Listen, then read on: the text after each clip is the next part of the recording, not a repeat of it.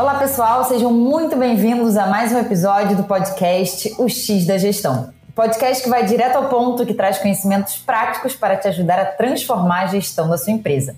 Eu me chamo Ana Clara, sou Chief People and Culture Officer da X3. Hoje estamos aqui para falar um assunto que vale milhões. Como desenvolver o líder que está há muito tempo no mercado e que acha que já sabe de tudo. E antes disso, como conscientizá-lo de que é preciso investir tempo e energia nesse desenvolvimento. Como desenvolver o líder que cresceu rápido e assumiu grandes desafios no espaço curto de tempo. Para explorar o tema e falar sobre a realidade nua e crua dos desafios de desenvolvimento de pessoas, estou aqui com a Patrícia Frischknecht. Ela possui 22 anos de RH, tendo atuado por 20 anos no segmento bancário, nas diversas áreas do time de gente. Atualmente, Patrícia é superintendente de RH no Banco Safra.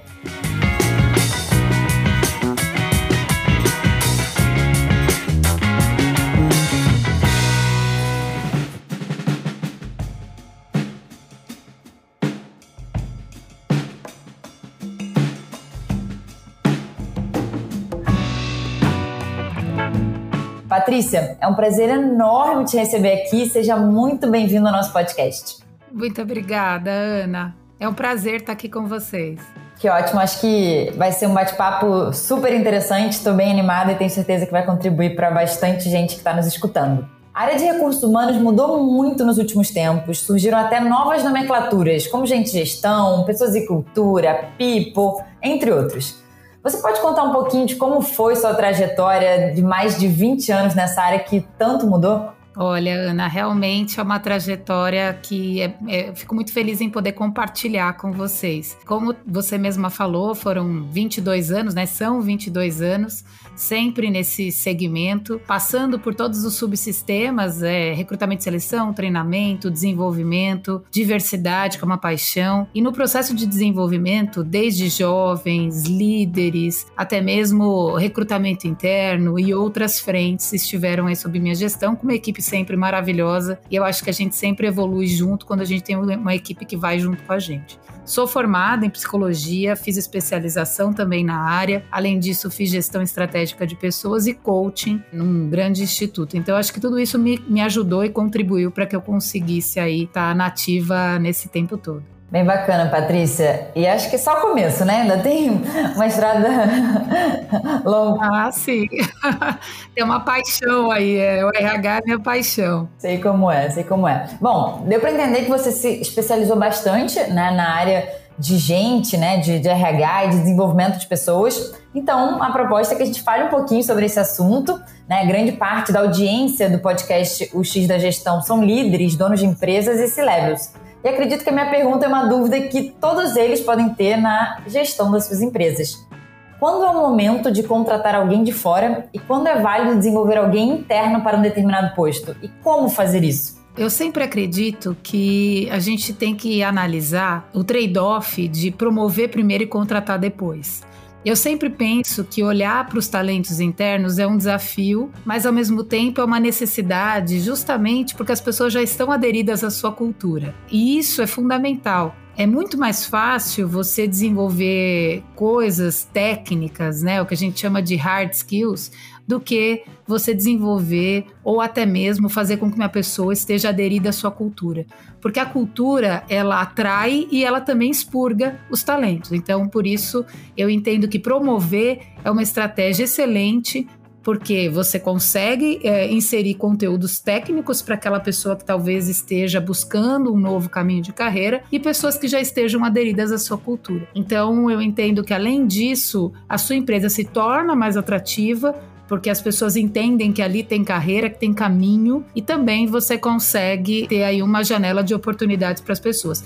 Óbvio que tem momentos que você não tem esse know-how internamente. Então, trazer de fora pode ser estratégico, não pode ser uma receita é, para todos os casos, até porque as pessoas precisam enxergar esse movimento dentro da sua própria organização. E como fazer isso, né? É, como que a gente desenvolve nossos talentos internos, como a gente proporciona é, acho que essa trilha, essa, essa perspectiva de futuro? Como é que vocês têm feito aí no Banco Safra? Eu creio que eu falo que carreira, o conceito da palavra carreira é caminho. E caminho tem a ver com a sua própria velocidade, direção. Então, cada um sabe para onde ela quer ir, em que velocidade ela quer imprimir para esse processo. É, acho que as empresas elas têm um papel de serem as bússolas, de darem os mapas para que as pessoas façam a sua própria trajetória. Não existe mais na minha cabeça um, um trem que você entra e vai sendo direcionado por outra pessoa para um destino incerto que você não sabe qual é.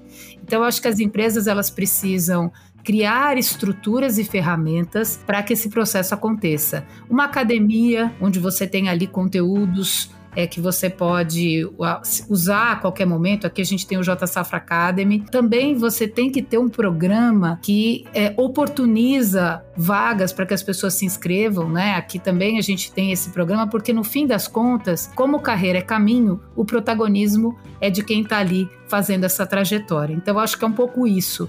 A empresa tem o papel de dar a oportunidade para que as pessoas façam o caminhar dentro daquela direção e na velocidade que elas esperam para a vida delas. Super de acordo, é, acho que muito em linha com, com o que a gente acredita também. E você citou agora, nessa última resposta, a academia que vocês têm né, de liderança no, no Banco Safra. Você pode contar um pouquinho mais sobre a concepção, né, o Big Why dessa iniciativa? E explicar como é que funciona e se a alta liderança também faz parte desse programa? Eu entendo que todos nós, líderes, nós temos dois grandes desafios. Acho que o desafio em si, nós como líderes, em que a gente vai desenvolver as pessoas, em que a gente vai olhar para a carreira delas, e tem a nossa própria carreira, o nosso próprio aprendizado. E isso normalmente a gente deixa de lado quando a gente se torna líder, quando a gente se torna uma pessoa numa posição de destaque. Então, no meu ponto de vista, a academia ela veio com essa necessidade de apoiar a liderança para esse desenvolvimento constante. Acho que é uma troca, um networking, é por meio dessas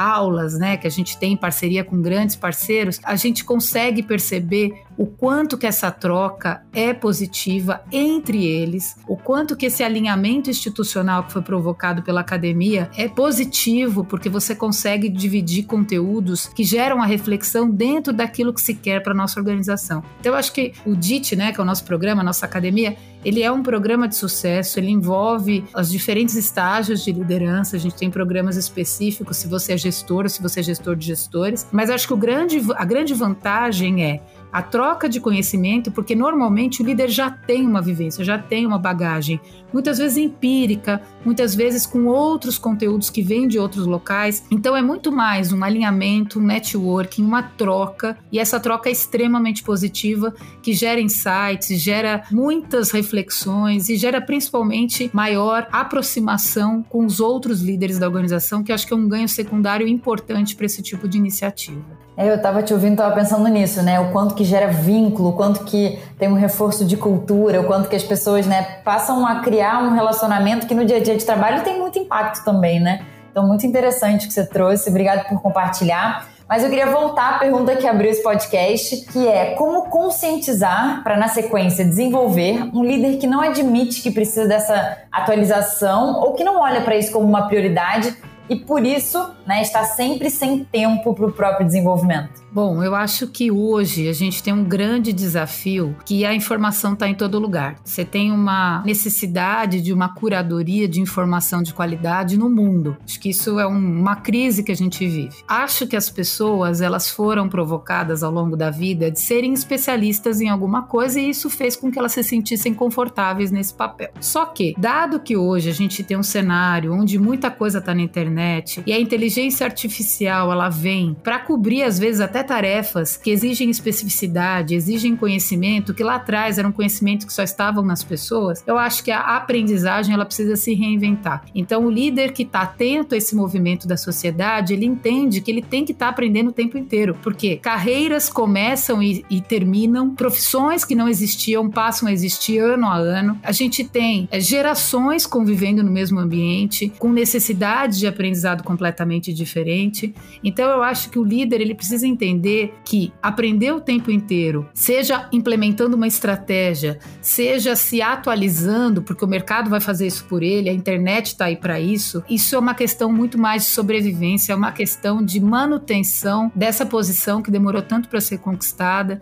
Então, para mim, eu acho que além de uma necessidade, é um imperativo Você tem que buscar se atualizar o tempo inteiro, até porque a internet está fazendo isso, as inteligências artificiais estão cada vez mais desenvolvidas e o que fica é essa habilidade humana que a gente tem de influência, de convergência, de se conectar com as pessoas. No fim é isso, se a gente for imaginar. O papel de um líder, ele está muito mais em guiar, em promover essa unificação para a estratégia. Por isso que a cultura é tão importante, é trazer essa cultura para a estratégia, é fazer com que as pessoas caminhem para uma mesma direção, e isso vai além. Né? Então, é, estar alinhado com o que a empresa espera, se aprofundar naqueles conteúdos de, desse mundo que é VUCA, BANI, está mudando o tempo inteiro, é, com propósito, diversidade, tantas coisas que apareceram, é imperativo. E acho que se as pessoas não estão dando espaço a isso, elas precisam dar, é, porque no fim das contas, o nosso maior produto somos nós. E se a gente não fizer uma repaginada periodicamente no nosso produto, a gente se torna obsoleto e ninguém vai querer comprar na nossa prateleira. Então, é um pouco isso. A gente tem que entender que a gente precisa investir em nós mesmos. E isso faz com que a gente mantenha a nossa empregabilidade, que a gente continue construindo uma sociedade diferente e que a gente evolua dentro das nossas próprias companhias.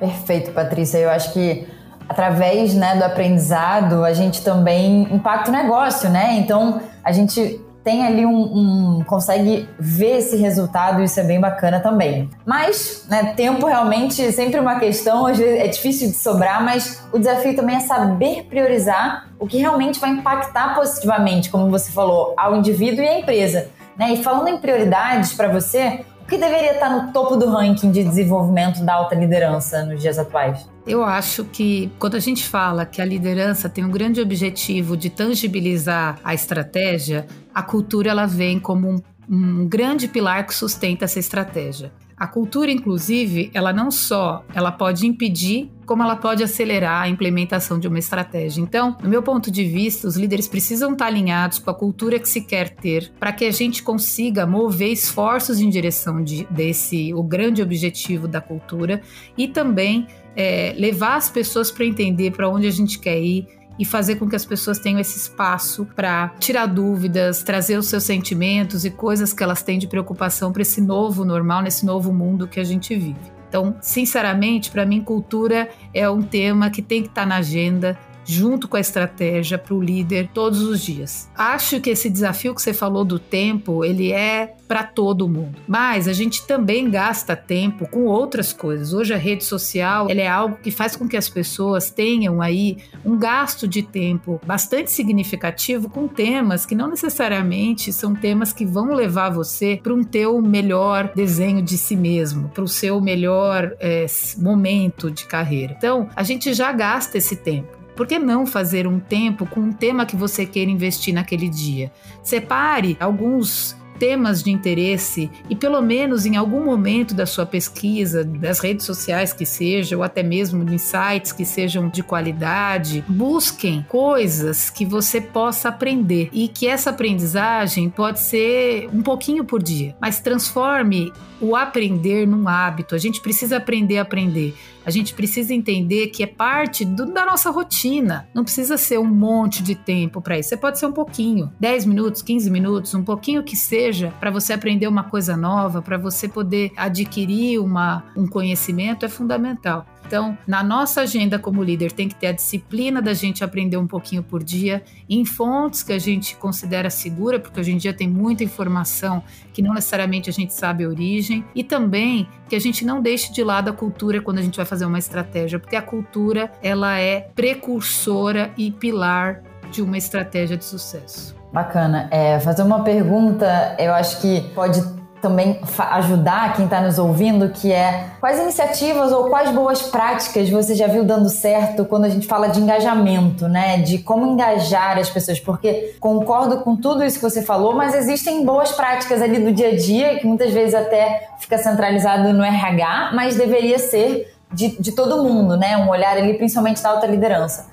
Tem alguma coisa que você já viu que gera um bom resultado na hora de engajar esse pessoal que fala que está sem tempo, que não é prioridade? O que, que você já viu que deu certo?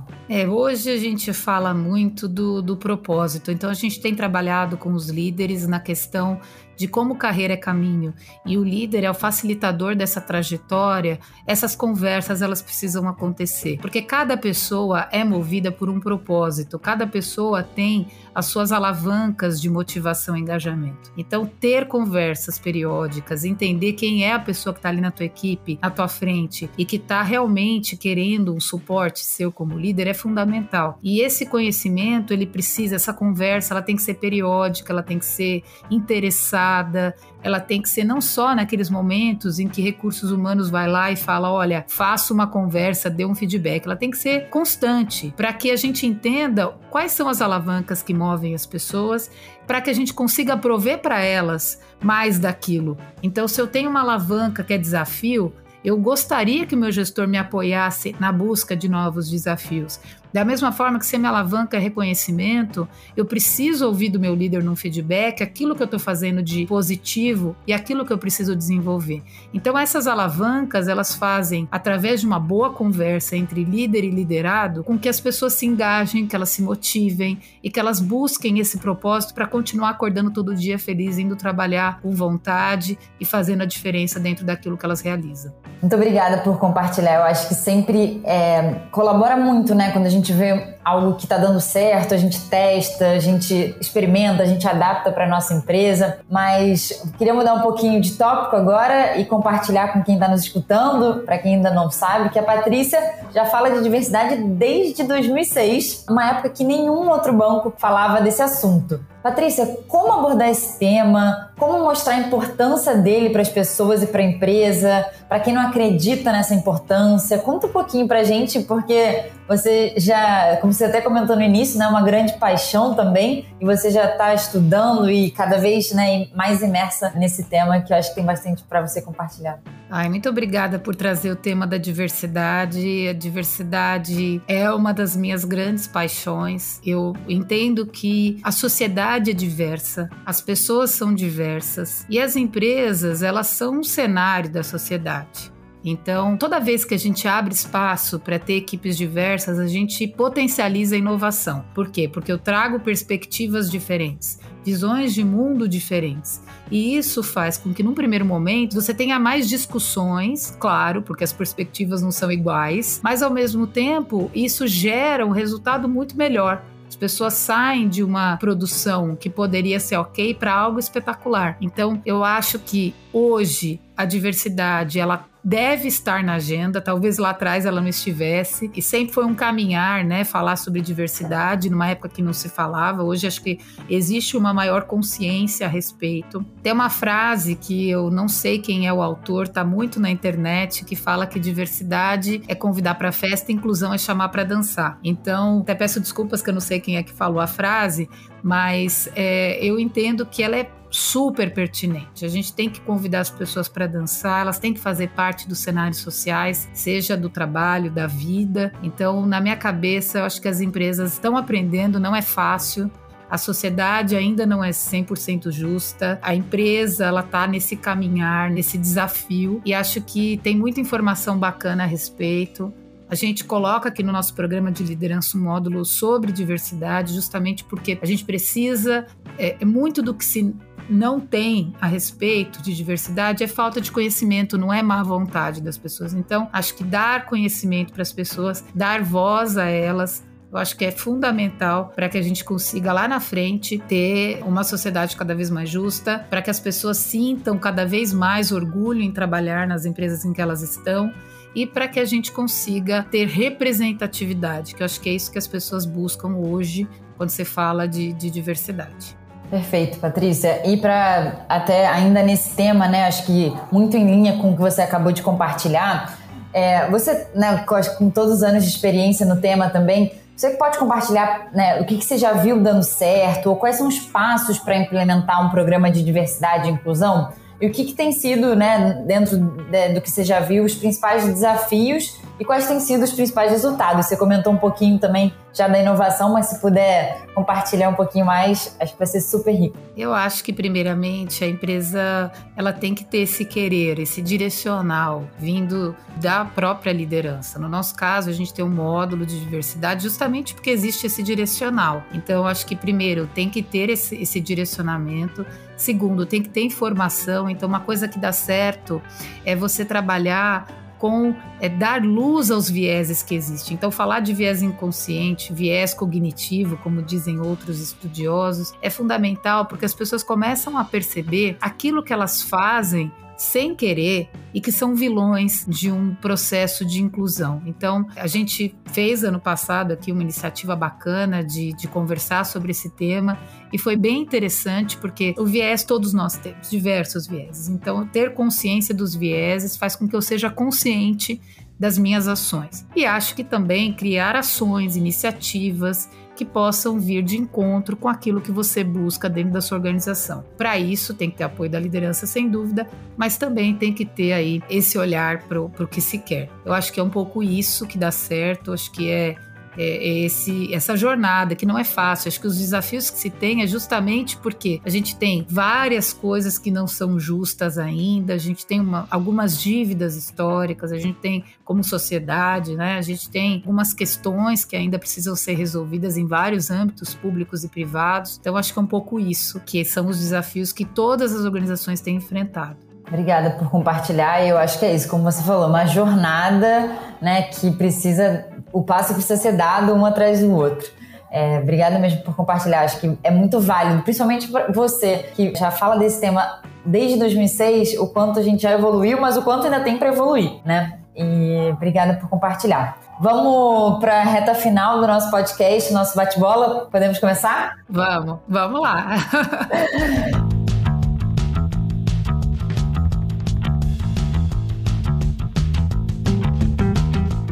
Vamos começar pela pergunta: uma leitura fundamental para quem quer entender mais sobre inclusão e diversidade nas empresas.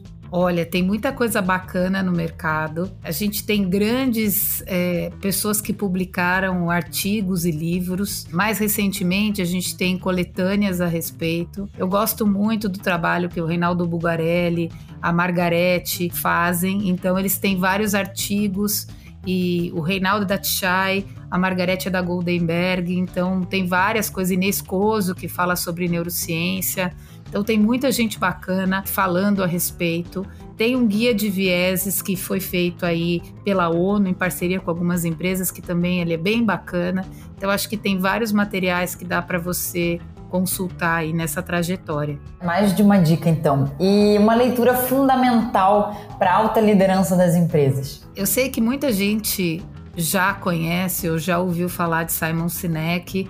Eu acho que a gente falou muito de engajamento, de cultura, e acho que o Simon ele fala de propósito. Então, eu diria que o Simon, ele tem TED, ele tem várias coisas que a gente poderia dizer aqui, não, não vou elencar um, mas ele é um, um, uma pessoa que tem conteúdos incríveis. Eu acho que o principal que eu gosto muito é do Golden Circle. Ele fala do why, né? O porquê que a gente se movimenta e porquê que a gente faz as coisas. Então eu gosto muito dele, ele me inspira e, e acho que é bem bacana para compartilhar. Perfeito. Até complemento que ele tem no canal do YouTube umas, algumas pílulas né? Então são videozinhos bem curtos para não ser a questão do tempo ser um problema. Então fica aqui a dica também sobre esse, esse formato de conteúdo. Outra pergunta: quem é a sua maior inspiração, profissional ou não, e por quê? Com essa minha resposta, eu vou explicar porque eu caí na área da diversidade. É a minha mãe. A minha mãe, ela tem esclerose múltipla desde 1993. Ela é cadeirante hoje e para mim ela é a maior inspiração que eu tenho e por isso eu entrei na área da diversidade. Eu acho que começar a lidar com a realidade de uma pessoa com deficiência no Brasil, sendo minha mãe, que tem uma baita força de vida, que tem uma vontade de fazer as coisas acontecerem, que já passou por grandes desafios físicos e esse aprender a aprender que eu falo ela tem que aprender a aprender todo dia com uma coisa, uma habilidade a menos. Então eu acho que é, a minha mãe, sem dúvida, é a minha grande inspiração profissional. Porque, apesar de ser da minha vida, ela me ensina todo dia como ser uma pessoa melhor. É isso, obrigada por compartilhar também. É, com certeza, tenho certeza que te impacta, a gente consegue ver é, dessa forma. E como você acha que a área de recursos humanos vai estar daqui a 10 anos? Eu acho que a gente já está vendo alguns grandes movimentos da área de recursos humanos. Acho que o primeiro deles, a gente tem tido uma orientação para dados e inteligência artificial sendo preditivo para N partes do processo de recursos humanos, seja para contratar, seja para questões de retenção. Então, acho que recursos humanos está cada vez mais data-driven é, evoluindo com a sociedade nessa questão métrica preditiva. RH está no conselho, então daqui a alguns anos eu vejo que não é o RH só como parceiro de negócio, é RH sentando no conselho, participando da decisão e assinando por elas, porque de fato as pessoas elas são os grandes mobilizadores das decisões que acontecem e são as pessoas que realmente, eu acho que o RH ele é parte da estratégia, como a cultura, como eu falei no começo. Então eu vejo um RH preocupado com a saúde mental, com a segurança psicológica das pessoas, também focado em dados, inteligência artificial, mas principalmente junto das decisões é, ali no conselho realmente fazendo a diferença. Demais, Patrícia. Espero daqui a 10 anos é, a gente voltando essa resposta. Espero que isso tudo esteja seja concreto, que a gente esteja é, nesse momento, é, porque de fato também acredito. E se o pessoal quiser te encontrar nas redes sociais, onde é o melhor lugar? Apesar do nome Patrícia Fristinetti, até por conta da dificuldade de escrever meu nome, as pessoas me chamam de Fris, Patrícia Fris, então é assim que eu me denomino nas redes sociais, LinkedIn, Facebook, Instagram. Estou em todas elas. É, não, ainda não estou adepta às outras. Estou é, mais nesses focos. Gosto muito do, do, LinkedIn, acho que as pessoas se conectam, elas trocam bastante, então é, fiquem à vontade aí para me conectar via LinkedIn. Patrícia Fristinetti está lá entre parênteses Fris para as pessoas é, me encontrarem também.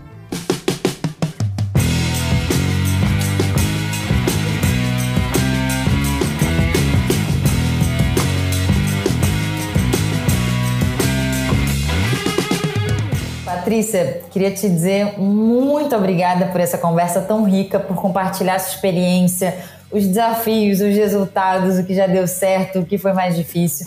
Tenho certeza que com esse podcast a gente está impactando líderes, né, que vão impactar suas empresas da melhor forma possível. Então, muito, muito obrigada. Muito obrigada a você, Ana. Obrigada a todos vocês que estão assistindo.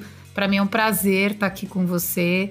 Acho que se a gente puder compartilhar e trocar realmente. A gente tem uma sociedade cada vez melhor, as pessoas é, sempre podem contribuir com o desenvolvimento uns dos outros, é o que de fato eu acredito. Conte comigo, viu, Ana? A gente conta bastante, tenho certeza que tá, a gente vai impactar muita gente que vai aprender com, com seus relatos e com toda a sua experiência.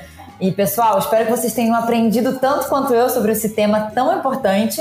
E se vocês curtiram, compartilhem com outros líderes. Vamos juntos disseminar esse conteúdo riquíssimo para todas as empresas. Muito obrigada pela companhia em mais um episódio, o X da Gestão. E até a próxima. Até lá.